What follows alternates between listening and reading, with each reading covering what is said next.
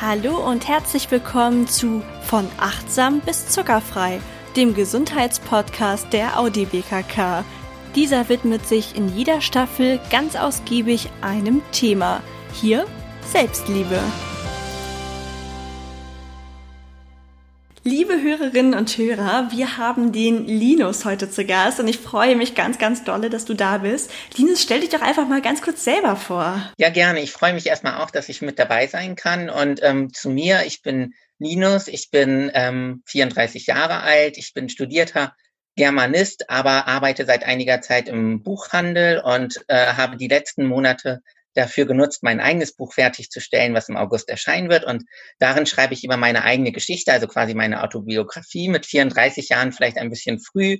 Aber ich habe mich im Oktober 2017 als Transmann geoutet und darüber habe ich ein Buch geschrieben. Und für all die, die vielleicht jetzt nicht wissen, was ein Transmann ist, ähm, das bedeutet quasi, mir wurde bei der Geburt das falsche Geschlecht zugewiesen. Also bei der Geburt wurde mir das weibliche Geschlecht zugewiesen und ein weiblicher Name gegeben, aber ich ähm, habe irgendwann im Laufe meines Lebens festgestellt, dass ich ein Mann bin und mich dann, wie gesagt, im Oktober 2017 als Mann geoutet und lebe seitdem als Mann. Und ja, das, darüber habe ich ein Buch geschrieben und bin schon sehr gespannt, wie das angenommen wird.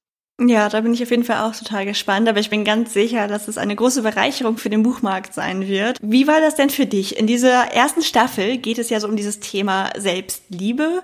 Also vielleicht mal zunächst, ähm, möchtest du, dass wir in dieser Folge von dem Begriff Selbstliebe reden oder hast du einen anderen Begriff, den du bevorzugst? Möchtest du lieber von Akzeptanz, Annahme, sich selbst mögen reden? Also ich mag eigentlich alle Begriffe, aber ähm, ich finde so etwas wie Selbstakzeptanz ist vielleicht für mich so am zutreffendsten weil ich ähm, wahrscheinlich, glaube ich, noch gar nicht so wirklich bei der Selbstliebe bin, aber bei der Selbstakzeptanz. Das sind doch aber schöne, ehrliche Worte und das zeigt doch auch wieder mal, dass es nicht so ist, dass man nur, weil man sich schon weiterentwickelt hat, direkt irgendwie komplett liebt. Das ist eine Entwicklung, ich glaube, die ist auch niemals abgeschlossen. Wie kam es denn dazu, dass du dich mehr selbst akzeptierst und jetzt auf dem Weg zu der Selbstliebe bist? Würdest du sagen, das kam mit deinem Outing oder kam das schon davor? Nein, ich würde sagen, es kam wirklich so ähm, mit mit dem Moment, als ich mein ähm, Coming Out hatte. Ich ähm, hatte vorher große Schwierigkeiten mit mir, mit meinem Körper, mit meinem Aussehen. Ich ähm, hatte wirklich so einfach das Gefühl, dass ich ähm, nicht liebenswert bin oder so nicht geliebt werden kann, ähm, wie ich aussehe oder wie ich bin. Und als ich dann mein ähm, Coming Out hatte, hatte ich das schon wirklich irgendwie wie, als wäre so ein ähm, Schalter umgelegt worden. Also ich habe mich da nicht irgendwie von einer Sekunde auf die andere plötzlich akzeptiert oder so. Also es war ja, ich war ja immer noch derselbe Mensch mit denselben Körperteilen und demselben Aussehen, aber ich habe mich irgendwie ähm, ganz anders plötzlich gefühlt. Also ich, ich hatte einen neuen Namen, ich hatte ein neues Pronomen. Ich habe dann auch nach einiger Zeit ähm, ja angefangen, Hormone zu nehmen, also Testosteron. Und das hat zum Beispiel dazu geführt, dass ich eine tiefere Stimme bekommen habe. Das hat dazu geführt, dass ich ein bisschen Haare im Gesicht bekommen habe. Ähm, das hat dazu geführt, dass sich so das Körperfett quasi verteilt hat. Also ähm, ich habe ein bisschen weniger Brust bekommen und dafür breitere Schultern. Und ähm, ich habe auch zum Beispiel, ich bin zum ersten Mal zum, ähm, das sind jetzt ja auch alles so medizinische Dinge, aber ich bin auch zum Beispiel zum ersten Mal damals zum Friseur gegangen und habe mir wirklich irgendwie überlegt, so wie möchte ich eigentlich aussehen, was möchte ich für eine Frisur.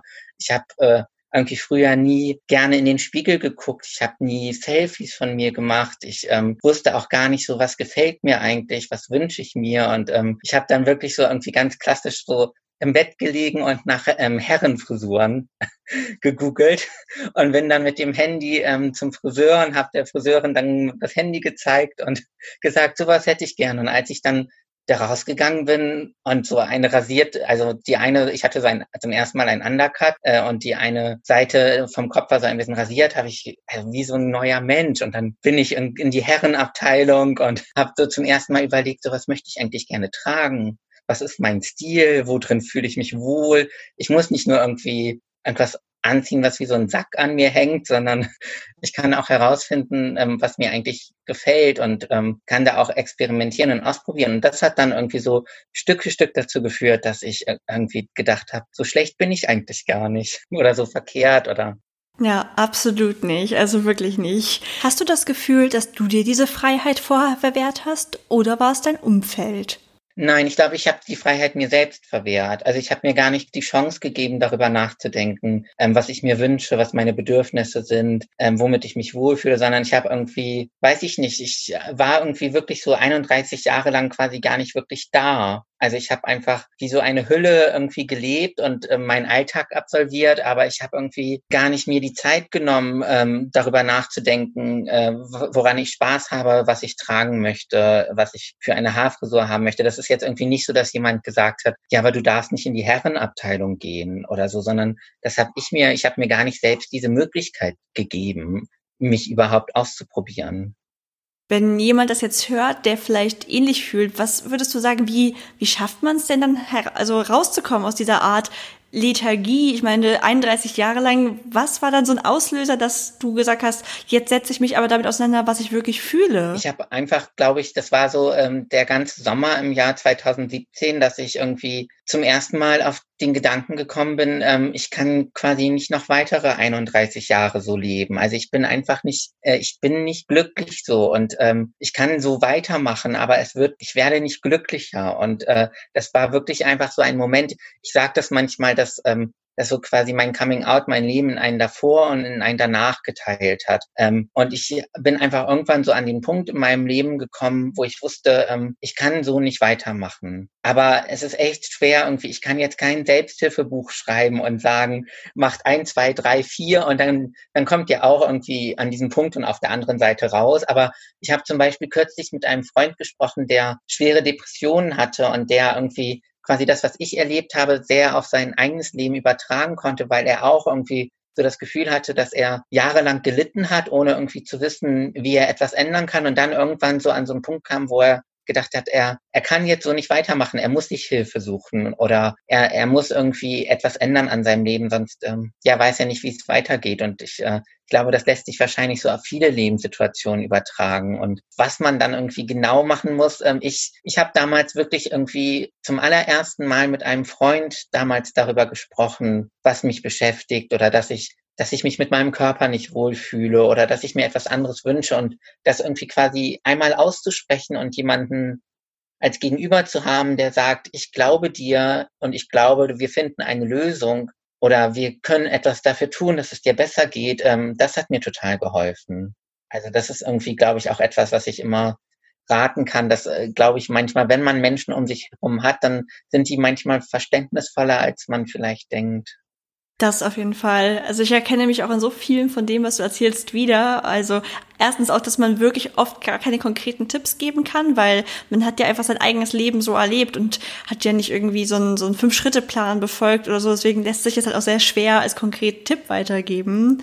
Und auch was du eben noch gesagt hast, also wirklich, ist, ich glaube, es ist auch, dass viele, viele Menschen in verschiedensten Situationen das verstehen. Ich glaube, es haben auch Menschen, die zum Beispiel einen Burnout haben, also dass sie irgendwann merken, so kann es einfach nicht weitergehen. Und dann ist es aber super, wenn man dann auch auf ein verständnisvolles Umfeld trifft, was glaube ich auch, wie du sagst, öfter der Fall ist, als man denkt. Ich glaube, man ist sein größter eigener Kritiker und die anderen sind gar nicht so schlimm. Ja, das glaube ich auch. Also auch viele Ängste, die ich hatte, sind dann nie eingetreten oder so. Es ist irgendwie, also es ist nicht irgendwie, mein Leben ist nicht immer einfach, aber mein Leben ist deutlich glücklicher und erfüllter seit meinem Coming Out. Und äh, ich glaube, deshalb würde ich einfach jedem Menschen raten, dass es sich irgendwie lohnt, nochmal darüber nachzudenken, bin ich glücklich, bin ich zufrieden, was kann ich ändern an meinem Leben, um glücklicher und zufriedener zu sein und dann irgendwie das in Angriff zu nehmen und gucken, was sich dadurch vielleicht irgendwie verbessert, auch wenn es schwer ist. Ja, genau. Und auch nicht irgendwie, dass man das so wegdrückt. Ich glaube, viele haben einfach so einen beschäftigten Alltag, hetze so von einem Termin zum nächsten quasi und nehmen sich nie die Zeit, mal sich hineinzuhorchen. Bin ich wirklich glücklich? Äh, lebe ich mein Leben so, wie ich es leben möchte? Oder ist das eigentlich alles nur eine, eine Routine, die sich jeden Tag wiederholt? Das ist, glaube ich, auch wichtig, wirklich mal innezuhalten und zu schauen, ist das das Leben, was ich mir so für mich wünsche und was ich auch die nächsten 30 Jahre so weiterleben möchte? Oder ist es jetzt Zeit, was zu ändern? Ja, also viele äh, Journalisten oder Medien beschreiben Trans als irgendwie schicksalhaften Leidensweg ähm, und für mich ist das gar nicht so. Also ich empfinde das gar nicht irgendwie als schweres Schicksal, sondern eher auch als ein gewisses Privileg, dass ich irgendwie mir die Möglichkeit erarbeitet habe, darüber nachzudenken, ähm, woran ich Freude habe und äh, was ich gerne verbessern oder verändern möchte, um, um noch mehr Freude zu haben. Also zum Beispiel möchte ich gerne einen Bart haben, ähm, möchte ich gerne kurze Haare haben, äh, was für Kleidung möchte ich tragen, mit wem möchte ich zusammen sein. Das sind ja alles so Fragen, über die, glaube ich, viele Menschen gar nicht nachdenken, weil dann müsste daraus, man müsste dann ja auch irgendwie eine Konsequenz daraus ziehen, wenn man ihm nicht glücklich ist und etwas ändern. Und das ist, glaube ich, auch etwas, was vielen häufig Angst macht, irgendwie darüber nachzudenken. Ähm, fühle ich mich eigentlich als Frau oder möchte ich ähm, etwas anderes sein oder äh, was fühle ich eigentlich überhaupt so in Bezug auf meine Identität oder mein Geschlecht oder meine Sexualität und ähm, ich glaube, das kann einfach nur gewinnbringend sein, darüber nachzudenken. Das kann ich total verstehen. Ich sehe mittlerweile meine Gesichtsspalte häufig sogar als Geschenk, weil sie mich dazu gebracht hat, mir ja schon relativ früh Gedanken zu machen über Themen, über die andere vielleicht nicht nachgedacht haben, wo ich dann auch ganz bewusst gucke, wo wird es den Menschen schwer gemacht, wo sind wir noch nicht vielfältig genug. Ja, das auf jeden Fall. Also ich glaube, äh, dass das ja auch irgendwie, also dass diese irgendwie Geschlechtervorstellungen, die wir haben in unserer Gesellschaft, sich ja, glaube ich,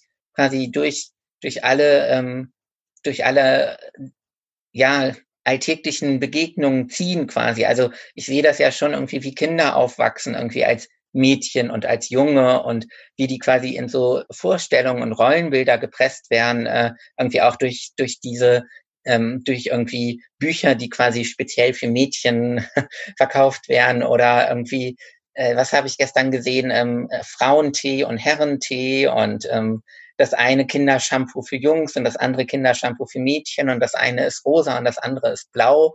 Und ich glaube, es gibt halt irgendwie zwischen rosa und blau noch so einen riesigen Raum, äh, irgendwie so einen dazwischen.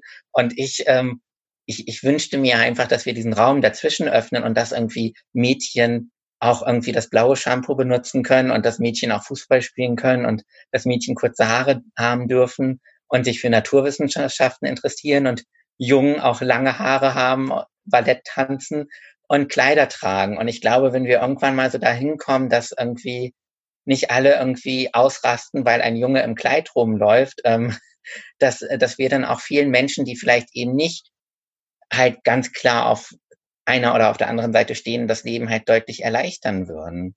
Weil dann das einfach irgendwann normal ist, dass, dass wir einfach nicht mehr quasi das tun, was, was so irgendwie uns vorgeschrieben wird, sondern einfach das tun, was uns gefällt. Ich glaube auch halt, dass es zum Beispiel für Frauen halt mittlerweile deutlich akzeptierter ist, ähm, zu sagen, ich, ähm, ich ziehe zum Beispiel eine Hose an oder ich habe kurze Haare oder ich trete dem Fußballverein bei. Das ist ja irgendwie schon, würde ich sagen, ähm, sorgt jetzt nicht mehr so für das ganz große Erstaunen, aber ich glaube, dass es da Jungs und Männer deutlich schwieriger haben, irgendwie ihre Rolle zu finden, weil ein Junge, der sagt irgendwie, er möchte in, im Kleid in die Schule gehen oder ein Junge, der sagt, er schließt sich jetzt den Ballettunterricht an, sorgt, glaube ich, immer noch für mehr Erstaunen und ähm, auch für mehr irgendwie vielleicht Mobbing oder Anfeindung, auch vielleicht auch zum Beispiel von den Väterpersonen, ähm, die selber auch nie die Chance hatten, vielleicht mal auszuprobieren, ob ihnen andere Dinge Spaß machen, als jetzt irgendwie den Bagger fahren und gegen einen Ball treten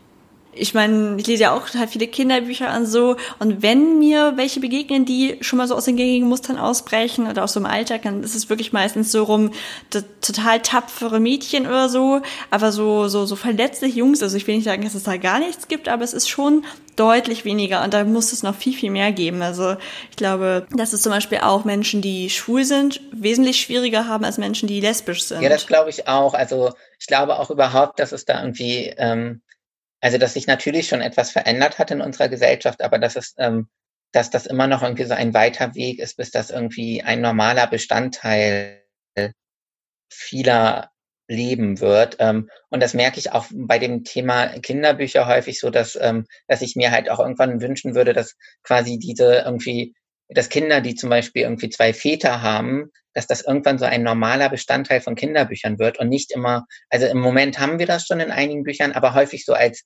Problembücher. Also, dass quasi erzählt wird, so kann es auch sein. Aber ich wünsche mir, dass irgendwie ich irgendwann einfach ein, eine ganz normale Kindergeschichte lese und es halt irgendwie dann im Nebensatz erwähnt wird, ah, das Kind hat übrigens zwei Väter oder zwei Mütter oder ist aus einer Samenspende entstanden oder wurde adoptiert. Also das sind ja im Moment alles noch Dinge, die quasi von der Norm abweichen und deshalb irgendwie halt so in so einer extra Sparte behandelt werden. Du bist ja auch ein sehr medienaffiner Mensch. Was wären denn so deine Idealvorstellungen davon, wie könnte man Medien so gestalten, dass sie nicht diese Stereotypen fördern und ein offenes Weltbild vermitteln. Was zum Beispiel schon so ein erster Schritt wäre, äh, ist, wenn man zum Beispiel irgendwie Familien zeigt, jetzt in Werbung oder äh, in Werbung in Zeitschriften zum Beispiel, also jetzt in Bewegtbildwerbung oder eben auch einfach in so einer Art Plakat, ähm, dass es zum Beispiel halt dann ein Schritt in die Richtung, richtige Richtung wäre, wenn man nicht nur weiße äh, Standardfamilien zeigt, also Frau, Mann und ein Kind, sondern zum Beispiel auch mal zwei Männer oder zwei Frauen ähm, oder äh, einfach dadurch so ein bisschen irgendwie Vielfalt abbildet im, im öffentlichen Raum. Das wäre, glaube ich, das passiert immer noch viel zu selten und wäre, glaube ich, schon so ein erster richtiger Schritt. Das sage ich auch immer, weil unsere Stereotypen werden ja einfach dadurch gebildet, was wir halt viel sehen. Und was wir selten sehen, ist für uns halt erstmal automatisch anders. Klar, man kann sich das antrainieren, dass man offen durch die Welt geht und so, aber so, je öfter man etwas sieht, desto maler ist es natürlich für einen. Deswegen ist es total wichtig, dass man einfach zeigt, wie vielfältig wir sind. Und ich finde es auch immer sehr schön, die Vielfalt als etwas Bereicherndes darzustellen. Weil ganz oft, wenn ich irgendwo sehe, dann, dann wird zwar abgebildet, wie, wie vielfältig wir alle sind, aber dann ist das auch wieder eher so fast schon wie so ein, so, so ein problembehafteter Punkt, dass man sagt, die haben es immer noch schwer oder so. Aber es soll auch einfach mal sein, dass man zeigt, schaut mal, wie, wie lebenswert viele Leben auch sind, von denen man es auf den ersten Blick einfach gar nicht denkt. Ja, das finde ich auch. Und ich habe zum Beispiel jetzt, ähm, das ist jetzt keine Werbung, aber ich habe ähm, kürzlich eine Serie geguckt, äh, wo eine Transfrau ähm, vorkommt und äh, es wird quasi überhaupt nicht thematisiert, dass sie trans ist, äh, sondern der Zuschauer, die Zuschauerin erfährt es nur, weil sie sich in einer Szene quasi eine Spritze setzt und man daraus schließen kann, sie spritzt sich gerade ihre Hormone. Aber es ist quasi äh, es steht nicht im Zentrum ähm, als Problem, sondern sie ist einfach irgendwie ein normaler Bestandteil ähm, einer Serie. Und so etwas finde ich, also da, da gucke ich dann hin und denke, ja, so wünsche ich mir das. Ähm, ich möchte quasi nicht immer nur Transmenschen als ähm, Problem oder äh, irgendwie am Ende sterben sie vielleicht noch oder so, äh, sondern irgendwie so als ähm, ja normaler Bestandteil. Mm, ja, total. Was hältst du von so Maßnahmen wie der Frauenquote? Findest du sowas sinnvoll? Ich meine, im Grunde gibt es ja noch gar nicht wirklich eine Frauenquote, also auf die man irgendwie, der man folgt. Ich finde aber so das Konzept Frauenquote sinnvoll, um dafür ein Bewusstsein zu schaffen, dass in vielen Berufen zu wenig Frauen arbeiten. Also ich glaube, man braucht erstmal so ein Instrument oder so ein Schlagwort wie Frauenquote, um dieses Thema in den Medien oder in Diskussionsrunden, in Talkshows zu platzieren und, und darüber ins Gespräch zu kommen. Und ähm, ich würde natürlich so aus meiner persönlichen Perspektive noch sagen, äh, eine Frauenquote reicht quasi. Also äh, unsere Gesellschaft ist nicht vielfältiger, wenn wir quasi gleich viele Männer und Frauen irgendwo arbeiten haben, sondern da frage ich auch mich so quasi, wo sind die Transmenschen, wo sind nicht-binäre Menschen, was ist mit schwarzen Menschen, was ist mit behinderten Menschen und so weiter und so fort. Also äh, Diversität hört ja quasi nicht auf, wenn wir irgendwann 50 Prozent Frauen eingestellt haben. Äh, und von daher finde ich halt äh, Frauenquote so als Begriff, als Konzept ein guter Ansatz, ähm, für dafür Bewusstsein zu schaffen. Und jetzt nicht nur auch äh, nicht nur in, in Jobs, sondern eben auch zum Beispiel in Talkshows, äh, dass wir da nicht immer nur vier Männer sitzen haben, die ein Thema besprechen, sondern vielleicht auch mal eine Frau.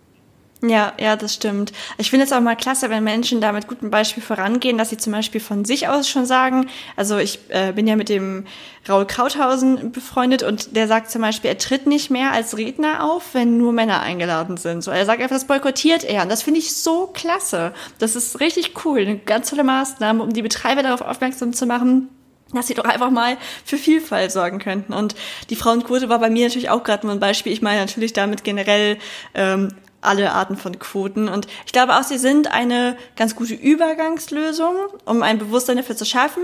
Und dann würde ich aber denken, dass sie dann irgendwann einfach obsolet werden, weil, weil die Menschen dann ja auch, wenn sie es vielleicht, weil es so in einem Bewusstsein drin ist, dass man dann von sich aus schon sagt, nee, die brauche ich gar nicht mehr. Aber es würde nie wieder auf den alten Zustand zurückfallen, weil, weil man jetzt ja weiß, dass das einfach ähm, ein viel bereichernderer Zustand ist, wenn wir vielfältig vertreten sind. Ich glaube auch, dass dann generell die Arbeitsergebnisse auch viel besser wären, wenn man vielfältige Meinungen und Lebenserfahrungen in seinen Teams hat. Ja, das glaube ich auch. Also ich hoffe auch, dass wir da als Gesellschaft uns ähm, einfach Stück für Stück immer noch weiterentwickeln. Und ich glaube auch, dass was du sagst, auch ähm, auch stimmt, dass äh, jeder da auch selbst ein Stück weit Verantwortung hat, äh, wenn, wenn man zum Beispiel irgendwie auf eine Konferenz eingeladen wird oder äh, eben in eine Talkshow oder zu einer Veranstaltung, dass, äh, dass man dann eben auch so guckt, bin ich zum Beispiel, ähm, sind außer mir nur Männer eingeladen ähm, und äh, kann ich meinen Platz vielleicht dann an jemand anderen abgeben oder so. Ich glaube, dass es da auch immer gut ist, irgendwie mitzudenken und, äh, und auch selber irgendwie, also wir können auch selber das auch ein bisschen fördern und fordern. Auch, glaube ich, indem man, wenn man dann doch mit einem Stereotyp oder einem Vorurteil konfrontiert wird, dass man dann auch ehrlich sagt, dass man das nicht so sieht. Also ich kenne das zum Beispiel aus meiner Maschinenbauzeit, dass mir so oft sowas gesagt wurde wie, wow, war das nicht unglaublich hart, als Frau Maschinenbau zu studieren oder so? Und dann habe ich immer gesagt, naja, ich habe das gleiche Gehirn wie ein Mann, warum sollte es härter sein? Also dann haben sie halt auch ganz oft gespiegelt, so eigentlich hast du recht, natürlich. Und das finde ich dann immer schön zu merken, dass die Leute da vielleicht auch rauskommen aus ihren Vorurteilen. Ja, ich glaube, vieles sind einfach auch wirklich so Stereotype und Vorurteile, die sich dann irgendwie so festgesetzt haben in den Köpfen von Menschen. Ja, richtig.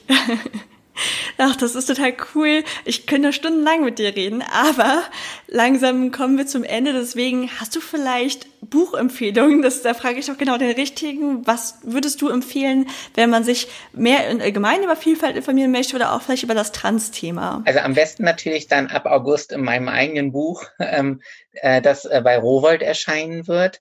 Ähm, ansonsten habe ich, ähm, also ich blogge auch über Bücher und ähm, stelle dort immer wieder gerne ähm, Kinderbücher vor, die so ein bisschen diese Geschlechtervielfalt etwas mehr, besser abbilden. Und zum Beispiel jetzt speziell bei dem Thema Trans kann ich immer sehr gerne ähm, das Kinderbuch Teddy Tilly empfehlen über eine Teddybärin, die quasi beschließt, ähm, dass sie nicht mehr ähm, ihren alten Namen haben möchte, sondern jetzt Tilly heißen möchte und äh, ganz große Angst davor hat, dass ihrem besten Freund zu erzählen, weil sie Angst davor hat, irgendwie, dass der nicht mehr mit ihr spielen möchte und sie nicht mehr lieb hat und dann feststellt, ach, ähm, man kann ja immer noch gut mit ihr spielen und äh, sie wird immer noch äh, geliebt von allen. Und äh, das finde ich ist so eine ein toller erster Schritt, um auch so ein bisschen irgendwie Kinder auch an eine andere Lebensrealität äh, heranzuführen und irgendwie zu zeigen, dass es ähm, ein normaler Bestandteil von unserer von unserer Welt und äh, ja, das ist so mein mein großer Tipp immer.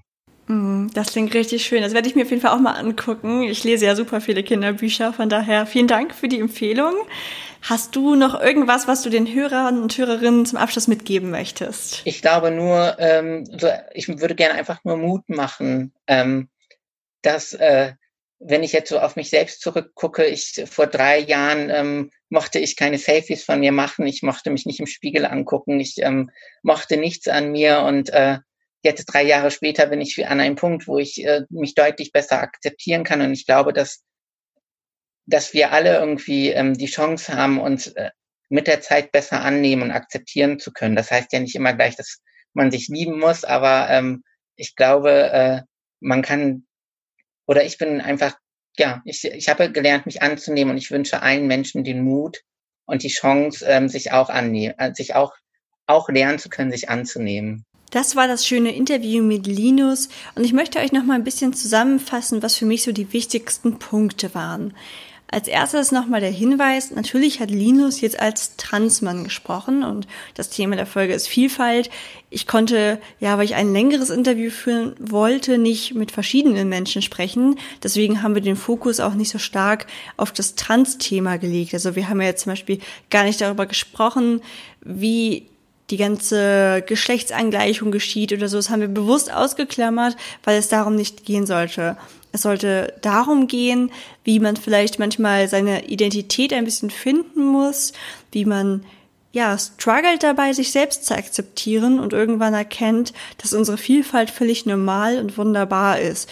Und dafür hatten wir Linus als Gast, nicht um uns über Transmänner oder Transfrauen aufzuklären. Was alle Menschen sehr gut mitnehmen können aus diesem Interview, ist erstens wirklich aktiv bei sich selbst zu hinterfragen, ob man glücklich so ist, wie man lebt und ob man das Leben lebt, das man möchte oder ob man nur eine Art Schauspiel spielt und ein Leben aufrecht erhält, weil man denkt, dass andere das vielleicht von einem erwarten oder dass man so sein Leben zu leben hat. Diese Folge soll Mut machen, dass man sich wirklich entfalten kann und dass man darauf horcht, wie es einem geht oder ob man glücklich ist. Und als Punkt für die anderen, also wenn man jetzt nicht auf sich selbst das bezieht, sondern schaut, was kann ich tun, damit andere Menschen sich frei entfalten können, ist es natürlich wichtig, dass man aufhört, in Stereotypen und Schubladen zu denken, was natürlich leichter gesagt ist als getan, das ist mir bewusst. Aber man kann damit beginnen, indem man einfach mal zuhört, indem man den verschiedensten Menschen zuhört, wenn sie über sich und ihre Lebenssituation berichten, wie jetzt zum Beispiel Linus oder man könnte zum Beispiel auch mit jemandem reden, der eine Behinderung hat und probieren zu verstehen, was haben diese Menschen für Probleme, die man selber vielleicht nicht hat, was haben sie auch Schönes im Leben, was ich nicht habe. Denn auch eine ganz wichtige Erkenntnis, dass ein Leben, nur weil es anders ist, natürlich nicht weniger lebenswert ist. Also manchmal hat man, glaube ich, so eine Vorstellung davon, dass eine bestimmte Art zu leben immer mit einem gewissen Leiden verknüpft ist, was Linus ja auch gesagt hat, dass die Medien zum Beispiel ein Transmann zu sein immer ein bisschen als, als Qual, als Leidensweg darstellen, was er gar nicht so empfunden hat. Und wenn ihr euch dann mit diesen vielfältigen Formen zu sein beschäftigt, wird euch das auch helfen, denn ihr erkennt, dass es noch viel mehr Menschen gibt, die von diesem manchmal gezeichneten Idealbild eines Menschen abweichen. Und schon merkt ihr wiederum, es gibt gar nicht dieses eine Idealbild. Wir sind verdammt unterschiedlich. Ich wette, mir hätte es in der Schule geholfen, zu sehen, wie vielfältig es zum Beispiel ist, wenn ich durch meinen Instagram-Feed scrolle. Ich habe mich einfach gefühlt als das eine Mädchen an der Schule mit Gesichtsspalte. Hätte ich aber gesehen, was es noch alles für Arten anders zu sein gibt dann hätte mir das wahnsinnig Mut gemacht. Und während man sich am Anfang noch so bestärkt fühlt in seiner Außenseiterrolle und man sich quasi so verbündet und denkt, hey, wir zusammen gegen die idealen Menschen, merkt man irgendwann, dass es sowas wie idealen Menschen einfach überhaupt nicht gibt. Wir haben alle so viele Ecken und Kanten, wir sind alle unterschiedlich. Ich hoffe, auch ich konnte dir mit diesen letzten Worten noch ein bisschen Mut machen, falls du vielleicht an einem Punkt bist, wo du dich manchmal anders fühlst. Denn Linus ging es so, mir ging es so und wir haben es auch geschafft, an uns zu glauben und uns selbst so anzunehmen, wie wir sind. Und das wünsche ich dir auch von ganzem Herzen oder allen Menschen in deinem Umfeld, falls du dir das für wen anders anhörst. Wir hoffen sehr, dass dir diese Podcast-Folge gefallen hat und du etwas daraus mitnehmen konntest. Lass uns sehr gerne wissen, wie sie dir gefallen hat und gib uns in deinem Podcast-Player eine Bewertung. Wir sind sehr an deiner Meinung interessiert. Die nächste Folge erwartet dich dann in einem Monat und wenn du es nicht verpassen willst, abonniere doch unseren Podcast von achtsam bis zuckerfrei.